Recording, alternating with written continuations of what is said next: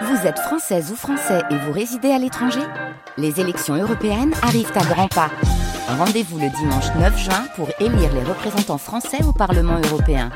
Ou le samedi 8 juin si vous résidez sur le continent américain ou dans les Caraïbes. Bon vote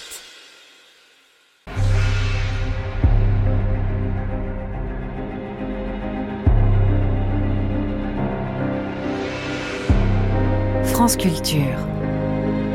Affaires culturelles. Arnaud Laporte.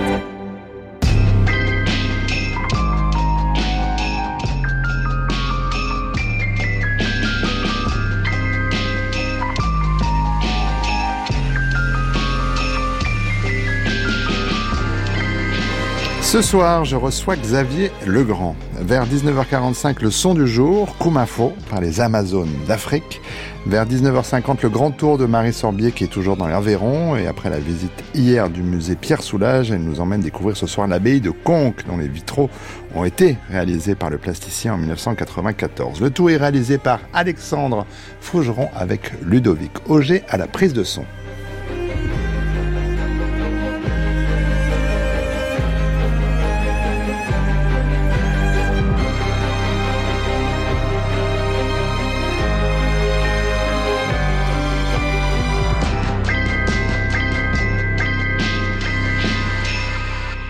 Bonsoir Xavier Legrand. Bonsoir. Votre nouveau film Le Successeur sortira demain sur les écrans, ce qui me donne évidemment l'occasion de vous accueillir euh, pour parler de ce film, mais aussi pour revenir euh, sur, sur votre parcours avec un, un goût pour le théâtre qui commence euh, très tôt, parce que selon la légende familiale, il paraît que dès l'âge de 4 ans, lorsque vos parents regardaient euh, du théâtre à la télé, vous restiez fasciné euh, devant l'écran. Et puis il y a cette scène primitive, en CM1, quand votre maîtresse vous demande de, de jouer un enfant en chaise roulante devant des enfants qui, eux, le sont réellement. Vous découvrez là le pouvoir du comédien, Xavier Legrand?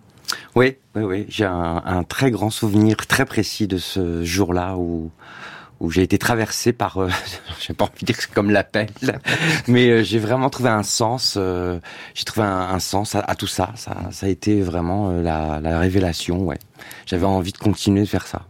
Alors CM1, vous avez quoi, 9-10 ans, j'imagine. Alors ouais. c'est l'âge. Euh, ensuite, vous avez commencé à prendre des cours de théâtre. Mm -hmm. euh, alors ce que vous allez faire dans différentes villes, parce que le métier de votre père l'amène à avoir souvent des mutations mm -hmm. de ville en ville, ce qui est quand même pas très évident pour un, un enfant ou un adolescent. Euh, Est-ce que vous diriez rétrospectivement, sans être trop grandiloquent, que le théâtre c'était déjà votre maison où que vous soyez?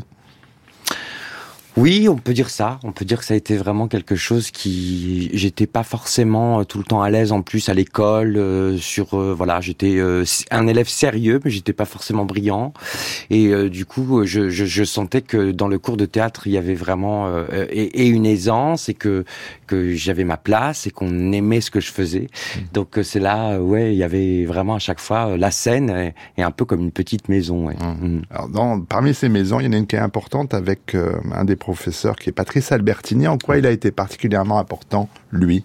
Alors lui a été important parce que bah parce que j'ai vraiment commencé le théâtre avec lui et que je l'ai accompagné pendant toute ma scolarité et, et euh, parce qu'on a tout de suite euh, euh, travailler les grands textes, Molière, Racine, euh, puis Jean Giraudoux aussi. Enfin, mmh. donc il m'a donné le goût du texte, le goût de la poésie, euh, la liberté aussi, et, et aussi parce que voilà, il y a eu un moment donné où ma mère a traversé un moment difficile de chômage, et il était question ben, que j'arrête les cours, qui étaient quand même assez chers parce que c'était des cours privés, et Patrice a eu cette élégance et cette générosité de de dire non, il est. Oh, c'est une très mauvaise raison pour que tu quittes le cours et je suis resté quand même faire mmh. des cours avec lui gratuitement. Donc je le salue. Sans lui, peut-être mmh. que j'aurais changé de voie. Mmh. Mmh. Puis sans votre mère, en effet, puisque non seulement euh, bon, il y a ce, cette générosité de Patrice Albertini, mais ensuite, j'avance un peu dans le temps, euh, pour la seconde, le seul lycée qui propose l'option théâtre, il est très loin de là où vous habitez, et, et donc il faut que vous partiez euh, loin du domicile parental, sans internat, donc il faut louer un studio. C'est ça. Et vous allez vivre trois ans, ces années lycée euh, seul ouais. pour pouvoir à faire cette option théâtre. Ouais, exactement. Ouais, pareil, ma mère. Qui... C'est un soutien incroyable. C'est un soutien incroyable, oui, bien sûr. Elle a, elle a, en plus, elle cumulé plusieurs emplois pour pouvoir arrondir les fins de mois. Moi-même, je travaillais aussi un peu au noir.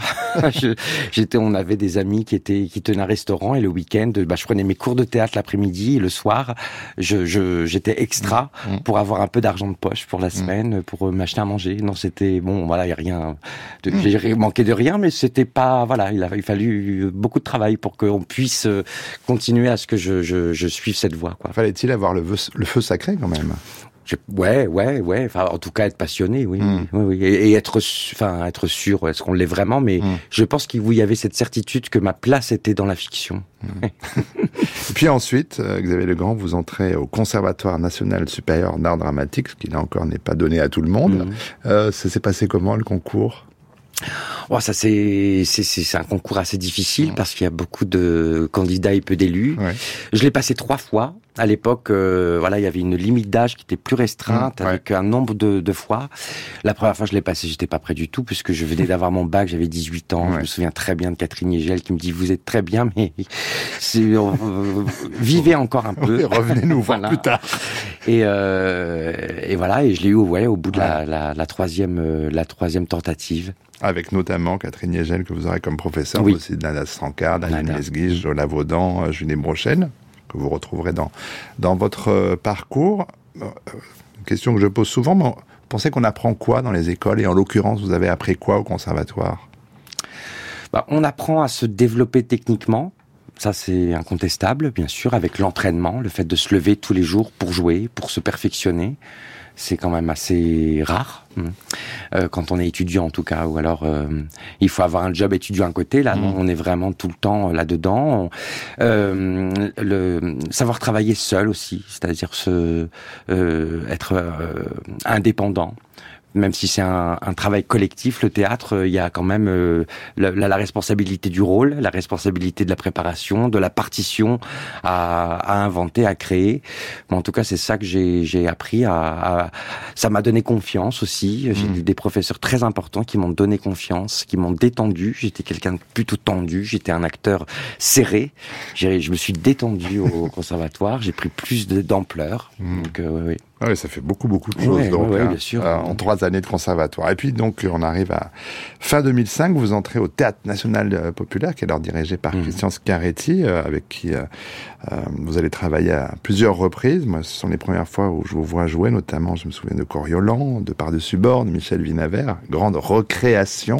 C'était un, un, événement, mais je voudrais évoquer une, une autre collaboration avec Christian Benedetti, euh, avec euh, ces fameux Tchekhov. Euh, vous avez joué, vous, avec lui, La Mouette et puis Trois Sœurs. Avant d'évoquer cette expérience, on va écouter un, un extrait de l'entretien que j'avais eu avec Christian Benedetti dans cette émission. C'était en novembre 2020. Tchekhov, c'est une, une révolution littéraire et théâtrale le premier qui avec la mouette n'écrit plus par, euh, euh qui écrit plus acte 1, scène 1, scène 2, c'est comment dire l'arrivée ou la sortie des personnages, mais qui écrit par acte à partir de la mouette. Et, et c'est une façon de dire que les, le personnage n'existe plus mais qu'à la place il y a des rôles et des structures de pensée. C'est une, une révolution. Et puis il utilise euh, tous les outils que le cinéma va mettre en place au fur et à mesure.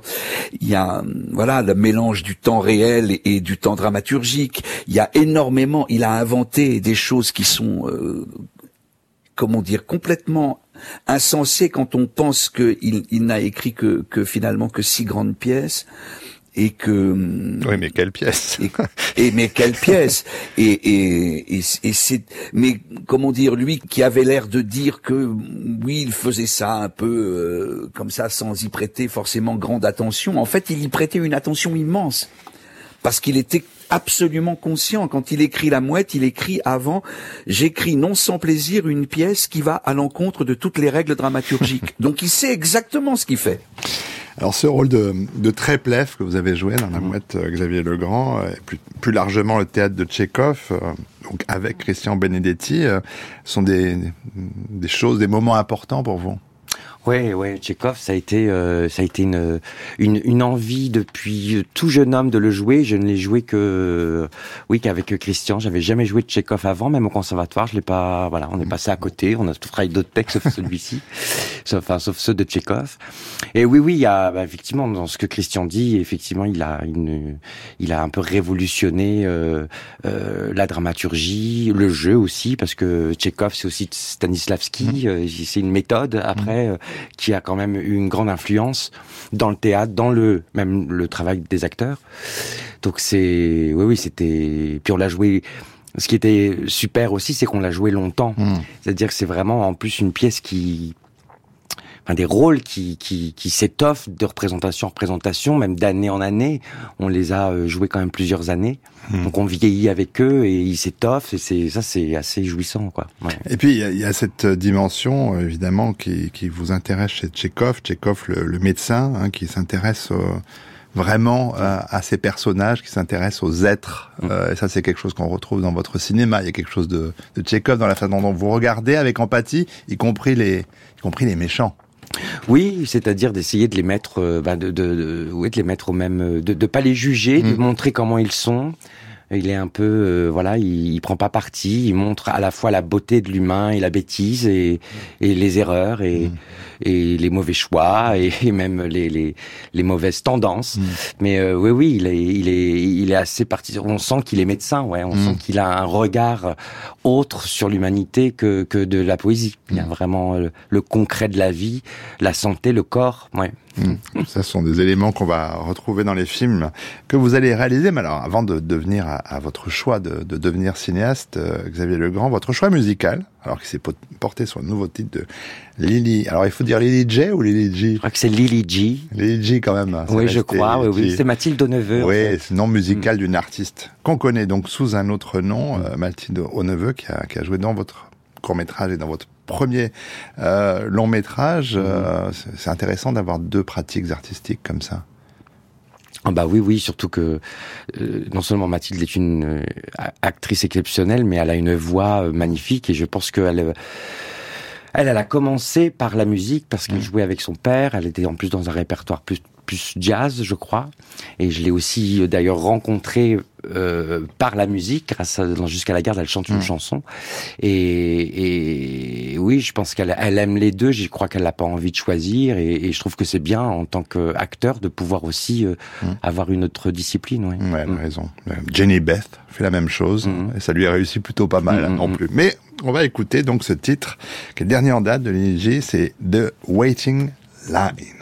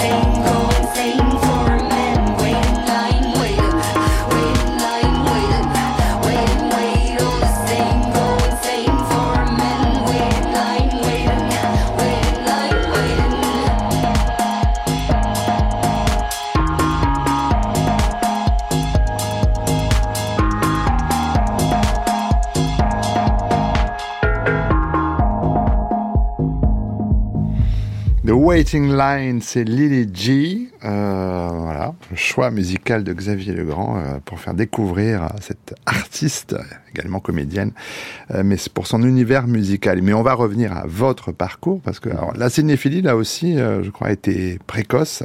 Autre souvenir marquant, semble-t-il, du JFK d'Oliver Stone. Vous dites peut-être rétrospectivement qu'il y a une graine qui est semée là d'un désir de réalisation oui, alors euh, qui était pas du tout conscient, mais c'est vrai que moi je découvrais. Euh, bah, en plus, je, je sais pas quel âge j'avais, mais j'étais euh, voilà, j'avais 12 ans, je pense.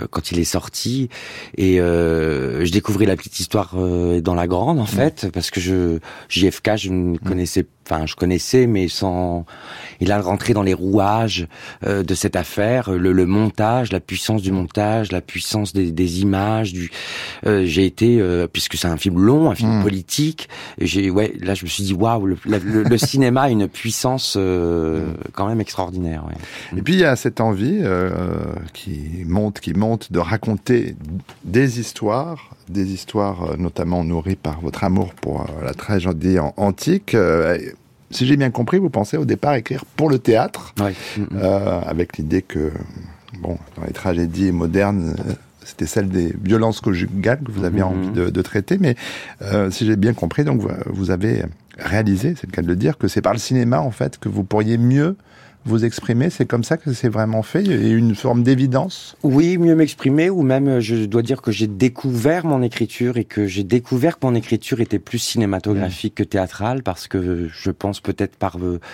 euh aussi, euh, comment dire, timidité par rapport aux auteurs que je jouais, euh, parce qu'il faut une langue. Le mmh. théâtre en France n'est mmh. pas que sur la dramaturgie, il y a aussi la langue, la poésie, et je crois que je j'avais du mal à, mmh. à la trouver cette langue, cette poésie. La poésie, je la trouvais dans les images, je la trouvais dans dans dans ouais dans la dramaturgie cinématographique. Donc en fait, euh, mmh. naturellement, j'ai dit mais en fait, je suis en train d'écrire un scénario. J'étais bloqué avec en fait la contrainte de la scène, du décor. J'avais besoin aussi de sortir, de rentrer, d'aller partout. Donc ouais, c'est venu comme ça. Mmh. Alors c'est venu, et alors hasard de la vie aussi. Euh, vous rencontrez Alexandre Gavras qui à ce moment-là lui veut se lancer dans la production euh, et c'est avec lui que vous allez euh, faire donc ce premier court métrage avant que de tout perdre, premier, enfin seul pour l'instant. Mhm. Euh, C'était en 2012 avec déjà Léa Drucker et Denis Ménochet et euh, Mathilde Neveu. Mhm. Euh, court métrage, alors très très bien accueilli au Festival de Clermont-Ferrand, si je résume. Euh, mhm. Grand prix national, prix du public, prix de la presse Télérama, prix de la jeunesse. Il est sélectionné aux Oscars 2014. Il reçoit le César du, du meilleur court métrage en 2014. Ça commence bien et donc ce, ce, trio, euh, on va le retrouver dans ce premier long métrage jusqu'à la garde. Euh, au départ, ai-je lu, vous vouliez réaliser une, trois courts métrages, une trilogie en court métrage. Mm. Qu'est-ce qui vous a fait vous dire, c'était plutôt une bonne idée a priori, que, ou a posteriori, qu'il fallait faire plutôt un long directement? Parce que en fait les, les, les trois euh, le, vrai projet à la base c'était donc trois courts métrages sur la violence conjugale mais je voulais en plus jouer avec trois couples différents mais qui portaient les mêmes prénoms. Et avec euh, voilà trois, à trois temps de, de la séparation dans un cadre de violence donc le jour de la fuite le divorce et les conséquences euh, du mm. divorce. Mais le fait de séparer la décision et l'après euh, me semblait en fait être contre-productif. Il fallait mm. qu'on puisse assister tout de suite, euh, voilà. Mm. Donc du coup, les, les deux autres films, j'ai préféré les mélanger, en faire un long, voilà, tout simplement, et garder Léa et Denis. oui, oui, pourquoi s'en priver? Exactement. lors de la sortie de, de Jusqu'à la garde, vous évoquiez un trio de cinéastes pour vous majeurs. Xavier Legrand, vous avez cité Claude de Alfred Hitchcock et Michael Haneke. Alors du coup, on va les entendre tous les trois ah, euh, pour aborder euh, divers aspects de votre cinéma. Alors en février 2009, je recevais sur cette antenne Claude Chabrol à l'occasion de la sortie de ce qui sera son, son dernier film, Bel Ami. Écoutez cet extrait. Un plan, c'est à la fois un élément du récit, euh, mais c'est, il doit avoir son sens. C'est-à-dire que euh, si vous si vous mettez le pot de fleurs, il faut qu'il y ait une raison au pot de fleurs. Euh, euh, ou s'il n'y a pas de raison au pot de fleurs, il peut être purement décoratif, mais à, condition, à ce, moment-là, il faut que le spectateur le sente. Ben, et bon, c'est ça le C'est ça le, grand truc. Je vous donne l'exemple le plus simple et le plus bête. C'est dans quand il y a des gens qui se parlent l'un en face de l'autre et, il y, en a un qui est à droite et l'autre est à gauche. Bon, alors disons que le bon est à droite, le, méchant est à gauche, et puis d'un seul coup, on, veut montrer que c'est pas si simple que ça. On, fait un mouvement qui, qui, se tourne, et celui qui est à droite se retrouve à gauche, celui qui est à gauche se retrouve à droite. C'est-à-dire qu'il n'y a plus de certitude, il n'y a plus de certitude du bien et du mal. Voilà on peut jouer avec l'ombre et la lumière aussi comme ça. Ben, c'est ça le plaisir du cinéma, c'est ça le plaisir de tourner. Et euh, c'est mieux que, que les plans inutiles. c'est sûr. Alors Claude Chabrol, toujours impeccable et imparable, mais mm. l'ambiguïté, évidemment, c'est un des moteurs principaux de Jusqu'à la garde. En quoi Claude Chabrol ça est une influence pour vous, Xavier Legrand? C'est pas tant dans, dans ces thèmes que justement mm. ce qu'on entend là. Moi, en fait, j'ai découvert euh, Claude Chabrol euh, jeune aussi, mhm. parce que ma, mère aimait aussi Claude Chabrol, donc j'ai vu des films, bon, sans vraiment trop les comprendre. Mais c'est après où j'ai, je l'ai redécouvert, et notamment euh, dans les bonus de DVD mhm. où il explique des scènes. Et c'est, et c'est, je crois que j'ai appris à être réalisateur en, en, en, l'écoutant, parce qu'effectivement, un, un, personnage qui est seul dans le cadre où on voit le personnage qui parle en amorce ou pas, mhm. euh, raconte quelque chose, son isolement ou alors sa connexion. Et effectivement, il y a toute une sorte de, de, ouais, de petite cuisine qu'il se fait de symboles, hein, parce mmh. que c'est beaucoup de symboles finalement. Et je trouve que effectivement, euh, quand on, on, le voit, on, l'entend expliquer ses plans, ils nous paraissent d'une évidence. Mmh. On, ne les sent pas en regardant. Enfin, on ne le comprend pas en regardant, mais on sent mmh. ce qu'il veut raconter. Ouais. Alors, dans euh, Jusqu'à la garde, c'était évidemment très dur à tenir cette ambiguïté. Alors, euh, voilà, où est la vérité, on va dire ça comme ça, pour celles et ceux qui l'ont pas encore vu. Mais ça passait euh, dans ce film-là par des séquences euh, très longues, comme un temps qui, qui mm. s'étire, euh, avec une tension qui croît, l'idée de l'élastique qui va peut-être casser et nous mm. revenir à, la figure, que le drame advienne d'une certaine façon. Vous jouiez beaucoup avec les, les nerfs des spectateurs. La durée des séquences, vous la, vous la décidiez comment? Et jusqu'à la table de montage, ça se décide comment ça? Bah, ça se décide déjà dès l'écriture en fait. Hmm. Ouais, c'est dès l'écriture qu'on sait que là, euh, ce moment-là, on va on va demander à ce qu'on on, on, on, s'installe dedans. Parce que pour moi, une tension, en fait, ne, ne peut pas se trouver. Enfin, on, confond souvent rythme et tension. Euh, on veut donner du rythme à une scène en en, bah, en, la montant, hmm. et en fait, elle n'est pas forcément tendue. Et une tension ne peut exister que si elle n'est pas là mais qu'on la voit naître. Hmm. Donc euh, pour euh, la laisser s'installer, il faut lui laisser le temps. Et c'est vrai que le temps réel euh, participe vraiment à l'attention. Quoi. Hmm. Ouais, mais encore faut-il savoir diriger les, les interprètes. Oui, oui, bah c'est sûr que ça, ça s'écrit, ça se pense. Pourquoi Parce que dans tout ce temps, il doit toujours se passer quelque chose. Donc ça se décrit beaucoup. C'est vrai que des séquences comme ça, qui sont silencieuses et qui s'installent, je les décris énormément au son lorsqu'on entend hors champ quelque chose, ou les micro-respirations. Euh, même, j'essaie de traduire un peu le cheminement de la pensée du mmh. personnage pour que on le, on puisse le comprendre dans le corps. Enfin, oui, oui, mmh. c'est, mais c'est assez passionnant à faire. J'aime beaucoup ça. Mmh. Et vous le faites très bien. Alors, et à propos de suspense, donc, écoutons un maître, euh, le maître du genre, lors des séminaires à l'American Film Institute en 70, Alfred Hitchcock était interrogé, sans doute pour la millième fois, sur la différence entre mystère et suspense. On va écouter sa réponse. You know, many, you see many films, there's a great confusion, especially in my particular genre of work. Dans de nombreux films, il y a une grande confusion, surtout dans mon genre particulier, entre les mots mystère et suspense. Or, ces deux notions sont très éloignées l'une de l'autre. Le mystère est un processus intellectuel, comme dans le cas d'un whodunit. Mais le suspense est essentiellement un processus émotionnel. Par conséquent, l'élément de suspense ne peut être déclenché qu'en donnant des informations au public. Et j'ose dire que dans de nombreux films où il se passe des choses mystérieuses, vous ne savez pas ce qui se passe. Pourquoi l'homme fait ceci, pourquoi cela, et vous êtes à peu près au tiers du film avant de comprendre de quoi il s'agit.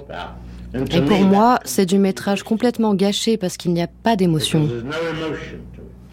Alors Alfred Hitchcock, hein, Qu'aurait-il pensé du successeur, votre nouveau film, Xavier Lecran Parce que vous nous donnez, euh, disons-le, beaucoup d'informations à nous, spectateurs, informations que je ne donnerai certainement pas aux auditrices et auditeurs de cette émission. J'espère que les articles de presse en feront de même.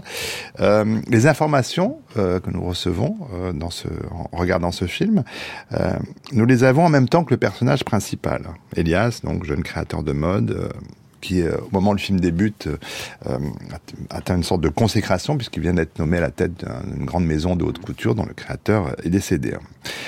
Autre décès, je, n'irai pas beaucoup plus loin dans, dans le résumé du film, on lui apprend la mort de son père, il doit retourner au Québec pour régler la succession.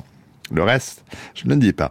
Ce sur quoi je veux insister, Xavier Legrand, c'est que les secrets qu'on va découvrir au fur et à mesure du film, seul Elias et nous, euh, spectateurs les connaissons, tous les autres personnages du film les ignorent, euh, et c'est ça qui crée le suspense. C'est la leçon aussi du cinéma d'Hitchcock, ça. Oui, oui, il y a, y, a, y a, ça, il y a effectivement euh, des et, et, en même temps, euh, euh, ce qui est intéressant, c'est que euh, tout le début du film travaille sur des fausses pistes. Mmh. Et les fausses pistes participent au suspense parce Bien que sûr. nous, en fait, on travaille. Quand je disais, euh, il y a des, on donne des informations euh, au spectateur, c'est que lui-même se essaye de trouver un sens à tout ce qu'il comprend. Mmh. Et à partir du moment où voilà, on, on, le spectateur est actif, le suspense opère. Mmh. Ouais. Euh, ce film, c'est une adaptation du roman L'Ascendant d'Alexandre Postel. Que vous avez écrit le, le, scénario avec Dominique Parenteau-Leboeuf, qui a, comme vous, euh, Gabriel Legrand, alors un pied, un grand pied du côté du théâtre, mais aussi du côté de l'audiovisuel. Elles, ce sont les, euh, les séries télé. Qu'est-ce que vous attendiez de cette collaboration? Parce que, sauf erreur, vous avez signé seul le scénario de Jusqu'à la garde? Oui, tout à fait. Oui. oui, oui alors, oui. donc c'est une première en, en duo. Mm -mm. Qu'est-ce que vous attendiez d'elle? Alors, Déjà concrètement, c'est euh, le euh, de québéciser. Ouais. Je sais pas si le contexte on... oui, québécois. Oui, voilà, euh, parce que c'est pas ma culture et que que je, je ne connaissais pas d'ailleurs le Québec. Je n'y étais jamais allé avant ce projet. Euh, mais aussi parce que j'étais. Euh, c'est un, un film qui a mis du temps. Hein, on a bien vu. Oui. J'ai mis du temps à le faire parce que bah le voilà le, le sujet était quand même assez audacieux et que j'étais. ben en fait c'est rompe la solitude complètement en mmh. fait parce que quand on est trop seul avec ce personnage qui est souvent seul mmh. en fait dans ce film. Euh, J'avais vraiment besoin d'avoir un, un, regard neuf, d'avoir quelqu'un avec qui collaborer euh, de façon très étroite. Et puis aussi parce que euh, moi Dominique, je l'ai rencontrée par ses textes de théâtre parce mmh. qu'elle était venue. Euh, je sortais du conservatoire et elle, elle, a, elle a, écrit euh, des pièces de théâtre qui ont un peu comment dire cet humour funéraire mmh. qui correspondait très bien. Et voilà, Dominique, ça a été et une rencontre humaine mais aussi artistique. Et il était évident que je devais faire appel à elle en tant que québécoise et, et, et autrice euh, de grand talent. Quoi. Alors, le changement principal hein, par rapport au roman, c'est le métier euh, du personnage oui. principal. Euh, un créateur de mode, il était quoi Vendeur de téléphone Vendeur de téléphone. Créateur de mode. Euh, ça ressemble pas mal à un cinéaste. Il est très entouré, mais il est aussi très seul oui, à prendre oui, des décisions. Bon, je m'arrêterai là. J'ai cru voir euh, Julien Gosselin en fait quand on voit arriver euh, Marc-Antoine, mm. euh, Marc-André Gondrin à l'écran parce qu'il y a ce look comme ça euh, très stylé. Euh, mais pourquoi ce métier-là? Bah, déjà, je voulais. Euh, c'est vrai que par rapport au roman, il, il y avait des bon plein de portes d'entrée qui, du coup, que j'avais envie en fait de d'explorer, de, et notamment euh, l'aspect euh, de la chute d'un homme, parce que mmh. on assiste à la chute de quelqu'un.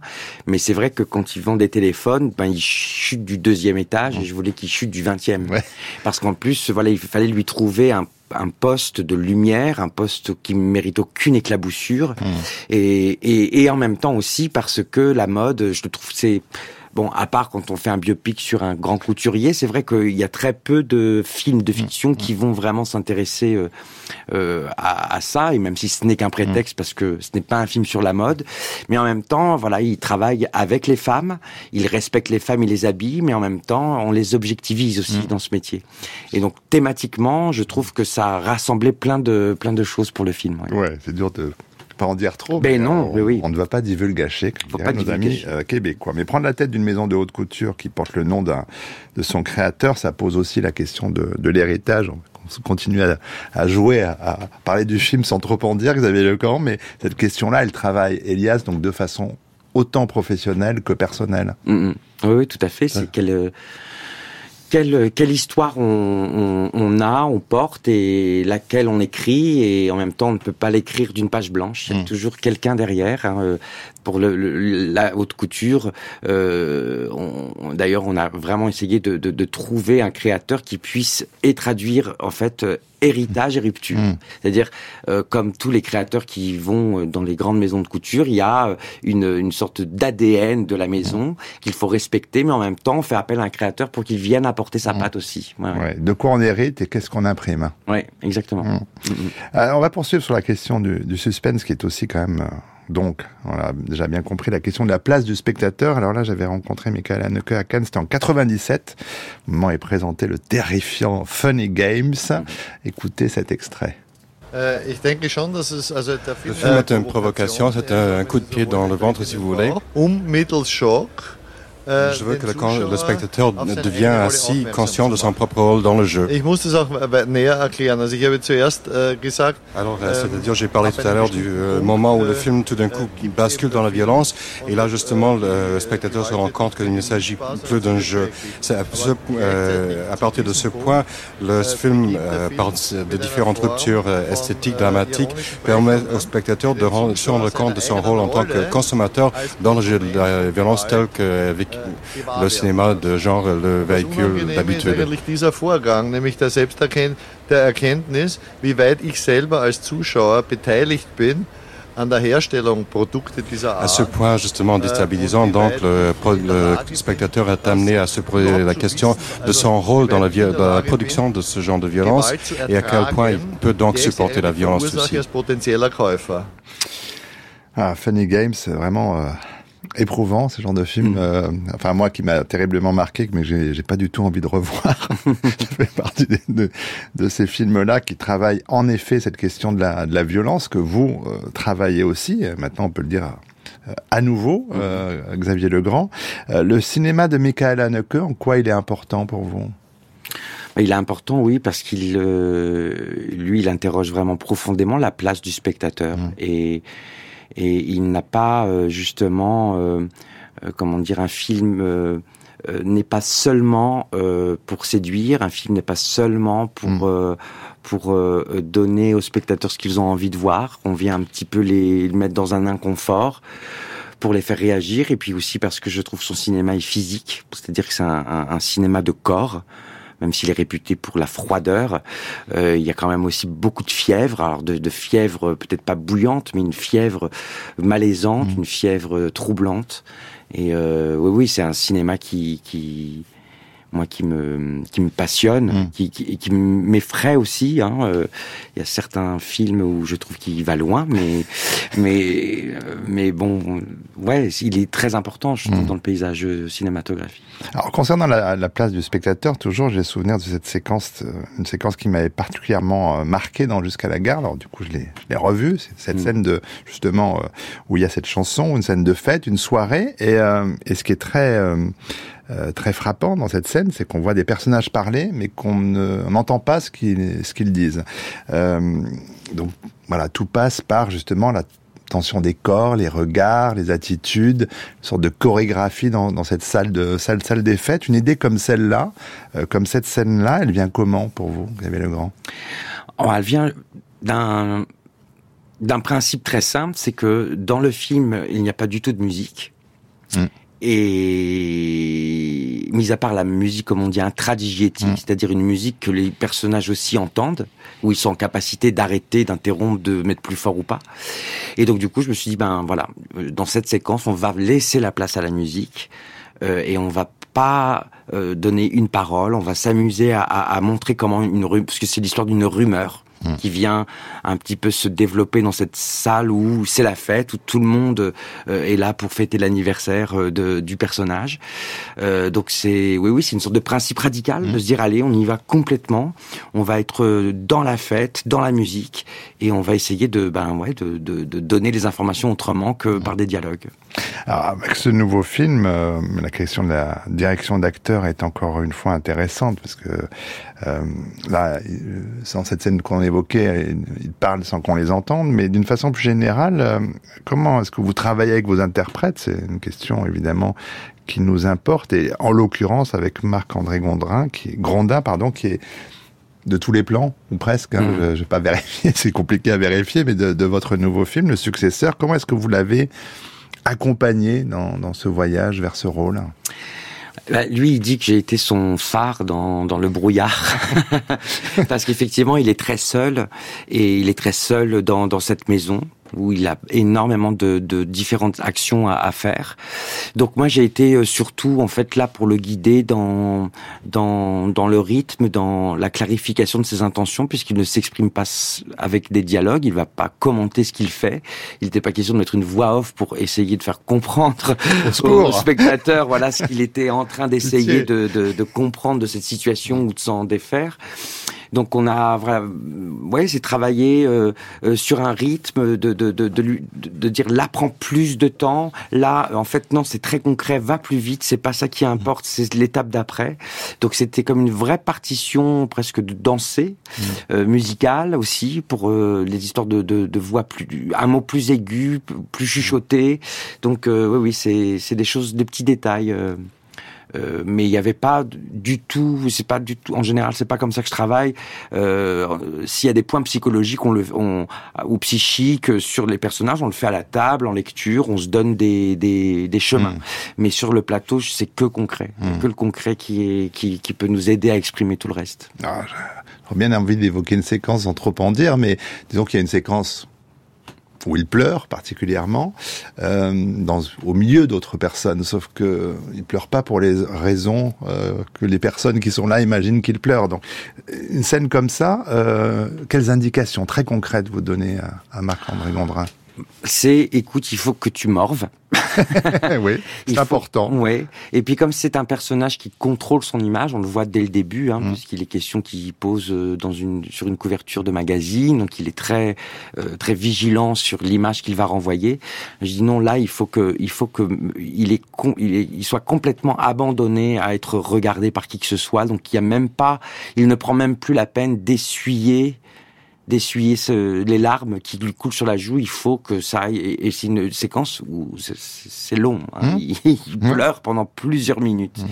Donc euh, voilà, c'était euh, trouver une graduation dans les pleurs pour qu'à la fin, en fait, il y ait un abandon total, euh, que ce ne soit même plus. Oui, qu'il soit inconsolable. Quoi. C'est Mmh. les, les larmes que, que des larmes de de- de- de- d'enfants, de, de, ouais, des, des, des larmes qu'on qu'on qu'on- qu'on- il n'y a plus rien à faire. quoi. C'est la dernière chose qui, Mm. qui peut arriver. Et encore une fois, seul lui et nous, spectateurs, savons Oui, vraiment d'où viennent ces larmes. Ouais. Euh, le successeur, euh, c'est donc le titre de ce nouveau film. Je me demandais quelle part il y avait quand même aussi de d'humour, de clin d'œil dans le fait de nommer ainsi le film qui succède à Jusqu'à la garde, dont on rappelle qu'il a notamment reçu euh, quatre Césars, dont le meilleur film et meilleur scénario.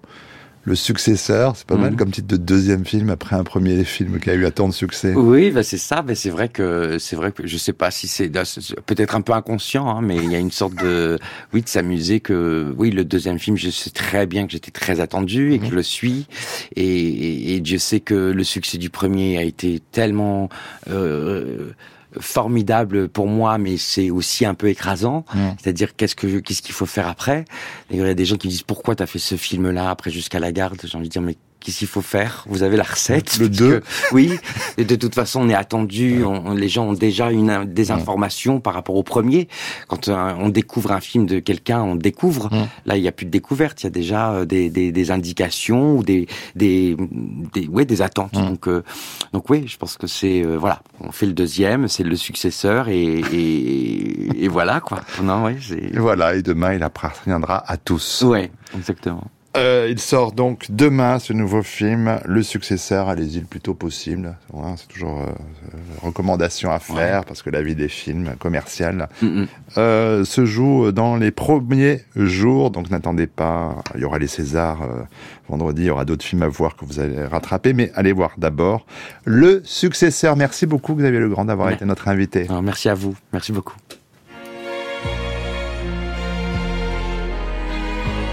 France Culture. Affaires culturelles. Arnaud Laporte. Cream, Plastic Ono Band, Super Heavy. L'histoire de la musique ne manque pas de super groupes, ces formations souvent éphémères, composées de musiciens déjà rendus célèbres par leur groupe ou leur carrière solo. Il y a bien All Star Band à suivre en ce moment, c'est du côté des Amazones d'Afrique qu'il faut se tourner.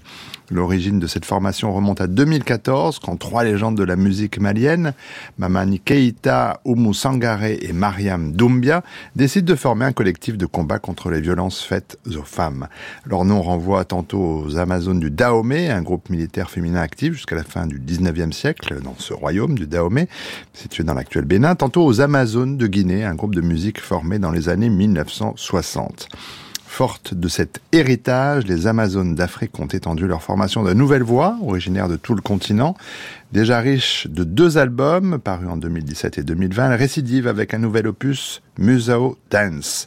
Si la formation change au gré des albums et des tournées, elle est composée sur celui-ci de l'incontournable Mamani Kaita, de la germano-nigériane Neka, de la burkinabé Kandi Gira, de la béninoise Fafa Rufino et de deux nouvelles venues, la congolaise Alvik Bitemo et l'ivoirienne Dobet Naoré.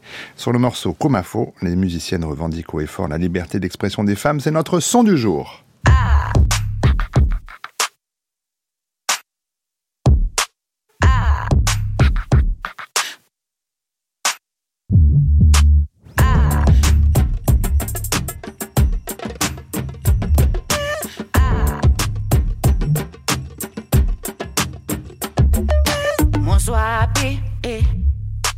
Ezoapi epi, muzoapi e, ezoapi epi. Ngana o o o, ngana. Ezoapi e,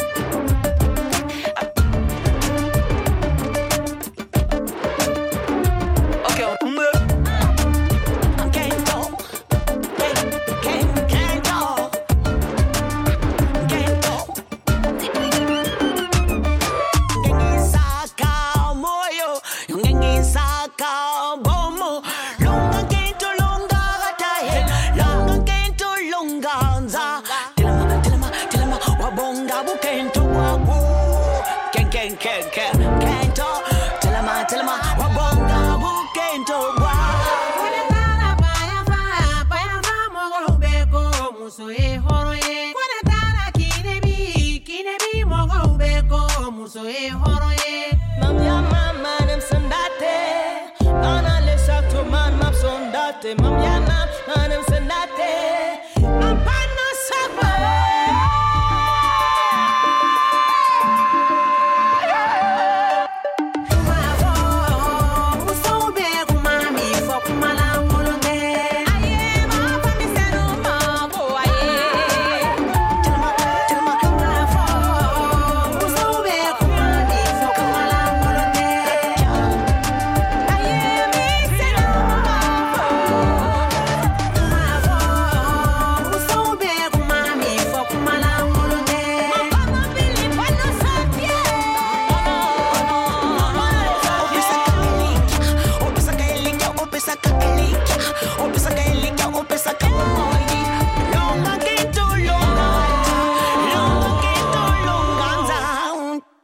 C'était comme info des Amazones d'Afrique. Elles seront en concert à Saint-Dizier le 2 mars, à Oyonnax le 27 mars et Blois le 29 mars.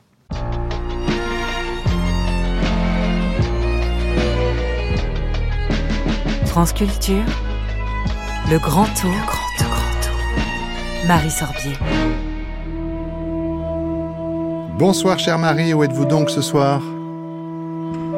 Bonsoir Arnaud, hier nous avons visité le musée dédié à Pierre Soulages à Rodez et ce soir direction Conques, petit village dans l'Aveyron, pour visiter avec Benoît Decron toujours, conservateur du musée, l'abbatiale, au lieu de pèlerinage, mais aussi l'écrin des vitraux signés par le peintre.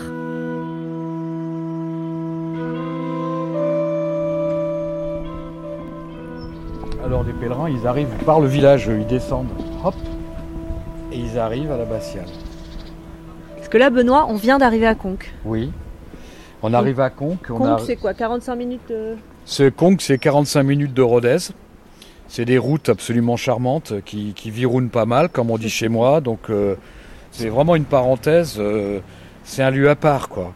C'est un lieu à part parce qu'il y a très peu d'habitants, parce que l'habitat est quand même resté un peu comme à Cluny, un habitat euh, médiéval. On est encore sur le chemin de Compostelle, là. hein On est sur le chemin de Saint-Jacques, oui, c'est une des, un des lieux importants parce que les reliques sont des lieux de, de transition économique. Puis là, on a beaucoup de chance aujourd'hui parce que la lumière est avec nous, il y a un très beau soleil. On l'a commandé pour France Culture. Bravo. Voilà. Merci. Je vous ferai passer la facture.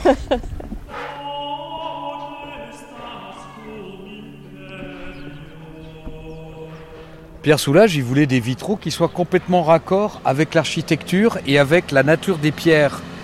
Et donc ces pierres qui sont soit des, des- des pierres de schiste un peu grises, comme on voit ici, des grès, ou des, et tout simplement des pierres de rougier, c'est-à-dire rouges, ça fait une espèce de, de, de, de, de- paroi.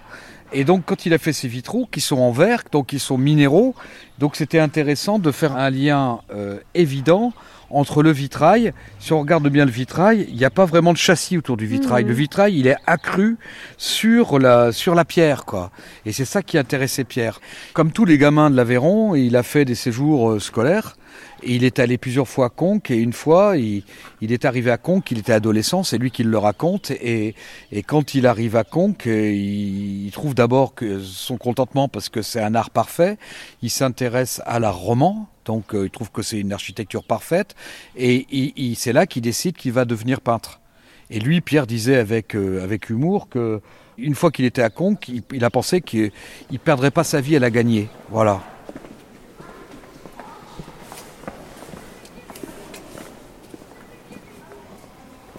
Là, on entre dans l'abbatiale. Il y a 104 vitraux de toutes dimensions. Voilà. Et donc le- l'abbatiale de Conques, euh, la première commande, les débuts de la commande, c'est 86. Le, le vernissage, c'est 96. Ça a usé trois ministres de, de la culture. Et Pierre Soulages, pour la petite histoire, a arrêté quasiment de peindre pendant un an et demi pour, euh, pour faire ses vitraux de Conques. Moi, je pense que son cœur repose ici. Il y a quelque chose de Pierre euh, qui, qui est là. Comment euh, Soulage s'est retrouvé à créer des vitraux euh, ici? Est-ce que c'est une commande? Est-ce que c'est un choix de sa part? Bah, c'est tout simplement parce que euh, une des missions quand même de la délégation aux arts plastiques et, Du ministère et de la ministère de la Culture, c'est d'enjoliver les beaux bâtiments et donc ce sont les commandes publiques. Et parmi ces commandes publiques, à peu près 90% d'entre elles concernent des bâtiments religieux. Dans le cadre de Pierre Soulages, en première intention, je ne pense pas qu'il était intéressé par une commande publique. Bon, voilà, il a un peu traîné des pieds. Puis après, on lui a dit, mais qu'est-ce que vous voulez? Il s'est fait un peu prier. On lui a proposé Reims, on lui a proposé Nevers, ensuite on lui a proposé Tronoens, et puis après on lui a proposé Sylvanès, ça se trouve en Aveyron. Et puis finalement, euh, il dit, mais au fond, qu'est-ce qui vous plairait? Et alors, Pierre a dit qu'il a jamais demandé, et en fait non, il a jamais demandé, mais quand on lui a suggéré Conques, évidemment, c'était c'était là, c'était le seul endroit où je crois qu'il voulait faire quelque chose. Moi, j'ai visité souvent en plein hiver l'abbatiale avec Pierre, et il aimait bien y retourner tout seul, regarder, voir comment ça avait vieilli et tout ça, quoi. C'est un peu comme les œuvres euh, de Pierre Solage dont vous nous avez parlé hier. euh, Les vitraux, ici aussi, changent de lumière de... et donnent une ambiance totalement différente selon le moment de la journée, selon Voilà, la lumière. Voilà. C'est-à-dire qu'on va, on va continuer à faire le tour. Ce qui rend l'abbatiale très vivante, quoi. Voilà. Alors, on voit très bien que sur les heures de la journée, tout dépend de la lumière. On peut certains jours avoir, puisque la lumière traverse le verre et que cette lumière porte les couleurs, eh bien, euh, à l'intérieur de l'abbatiale, quand bien même on ne voit pas l'extérieur, on voit ces couleurs, donc euh, qui s'échelonnent entre le gris, le perle, le rose. euh, Oui, là, on a un peu de rose bleu. en face de nous. Ouais, là. ouais, ouais. Et ça, Pierre le savait quand il a fait ses vitraux et quand il a conçu son verre, il savait qu'à l'intérieur, au cœur du verre, il y avait ces couleurs. Par contre, ce qu'il ne savait pas, ce qu'il n'avait pas mesuré, c'était l'action de la lumière sur les verres, mais à l'extérieur. C'est pour ça que, que l'abbatiale est très particulière. Ce qui était intéressant, c'est que justement, euh, on avait l'habitude de vitraux figuratifs et de vitraux avec des couleurs. Or, les vitraux figuratifs, eh bien, euh, c'est la première, euh, donc c'est le Saint-Sulpice, et c'est après, c'est la première période de l'art sacré. Mais après la Seconde Guerre mondiale, l'art religieux et l'art, sacré, ils travaillent beaucoup avec des artistes qui sont des artistes non figuratifs. Certains sont religieux, d'autres ne le sont pas. Par boutade, c'est Fernand Léger qui disait que l'art sacré était bien trop sérieux pour être confié à des curés. Et, donc, euh, Soulage, lui, quand il fait ça, il est dans une génération après ces artistes comme Manessier, Bazaine, euh, euh, Fernand Léger, Juan Miro, etc., qui ont travaillé dans des églises, euh, ou Chagall, bien sûr, au premier chef. Donc lui se méfiait un peu de ça. Donc lui ne voulait évidemment, puisque dans l'œuvre de Soulage, il n'y a ni image ni sens, il voulait des vitraux qui expriment que la lumière. La lumière en respectant l'architecture. Donc, donc cette continuité sur le mur. Voilà. Alors là, je vous vois sortir les clés euh, tel Saint-Pierre, vous nous emmenez. euh, Oui, enfin, c'est des clés vachettes. hein. C'est moins impressionnant que le trousseau de clés de, de- Du paradis. du bon Saint-Pierre. Attends, c'est 1. Et dans il y a des numéros de 4.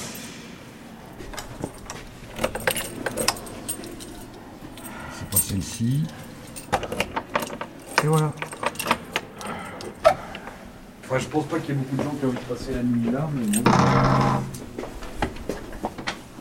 Sur tous les bords, euh, puisqu'on est sur la tribune, ici tu n'as que des traits horizontaux. Horizontaux, oui. Et quand elle est en bas, tu ne le vois pas. Donc ça, c'est Soulage qui a fait le nécessaire pour que justement, quand tu es en bas, tu as toujours cette élévation et c'est pas coupé par une vision horizontale. Voilà. Et sur la tribune, on a ces lignes horizontales et toujours Uniquement. pareil, ces vitraux euh, qui reflètent une, lumière de couleurs différentes.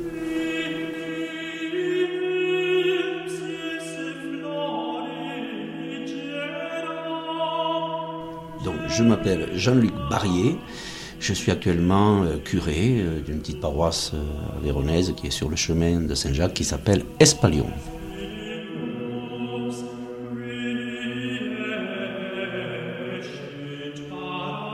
Traditionnellement, on dit que c'était aussi une catéchèse. On y voit des saints, on y voit des scènes de la Bible, on peut y voir plein de choses. Les vitraux de soulage, ils sont un peu différents, mais est-ce que pour lui, vous diriez que c'était aussi un, geste spirituel de créer ces vitraux-là? Ah oui. Oui, dans la mesure où son souci, si j'ai bien compris ce qu'il m'a dit, c'était la lumière.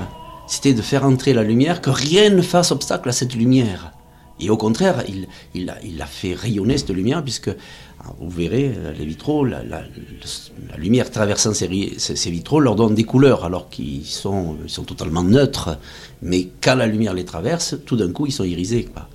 Et on voit des couleurs euh, très belles dans ces vitraux. Et ça a donné à l'architecture de, de, de, Conques une lumière qu'il n'avait jamais eue. Moi, je suis né pas très loin de Conques, c'était un des lieux où j'allais régulièrement, euh, en particulier quand j'étais ado, et euh, j'aimais ce côté fermé, un petit peu cocon. Quand Pierre Soulages l'a ouvert à la lumière, j'étais, moi, heurté au début. Il y avait trop de lumière pour moi, mais parce que la- l'architecture a été glorifiée par, ces, par cette lumière qu'il a donnée à, à ce bâtiment. Ça ou aussi là, son idée que quand il dit euh, c'est ce que je fais qui m'apprend ce que je cherche, c'est une de ses grandes phrases, vous savez, c'est-à-dire qu'il se laisse guider par, euh, par le geste qu'il fait, ce que ça produit, ça le fait évoluer dans la construction de son œuvre. Euh, je trouve c'est aussi extraordinaire parce que euh, c'est donc un lâcher prise, une non maîtrise. La matière le guide, la lumière le guide, vous voyez? C'est pas lui qui est le maître absolu. Ça aussi, je trouve que c'est spirituellement intéressant. C'est pour ça qu'il a plein de choses à nous apprendre, je trouve. Et même dans le fait d'utiliser ce, ce minimalisme dans les moyens. Enfin, une toile et de la peinture noire.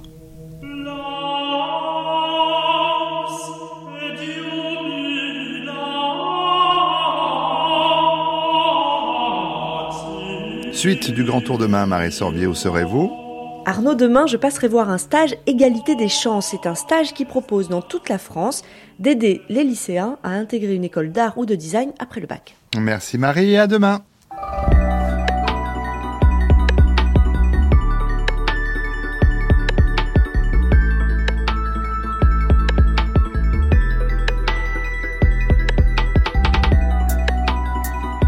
Cette émission, comme toutes celles de la chaîne, est à écouter ou podcastée sur le site de France Culture ou via l'application Radio France. Une émission préparée avec Boris Pinot, Anouk Minaudier, Jules Barbier, Marceau Vassi, Lise Ripoche et Emma Rouberti.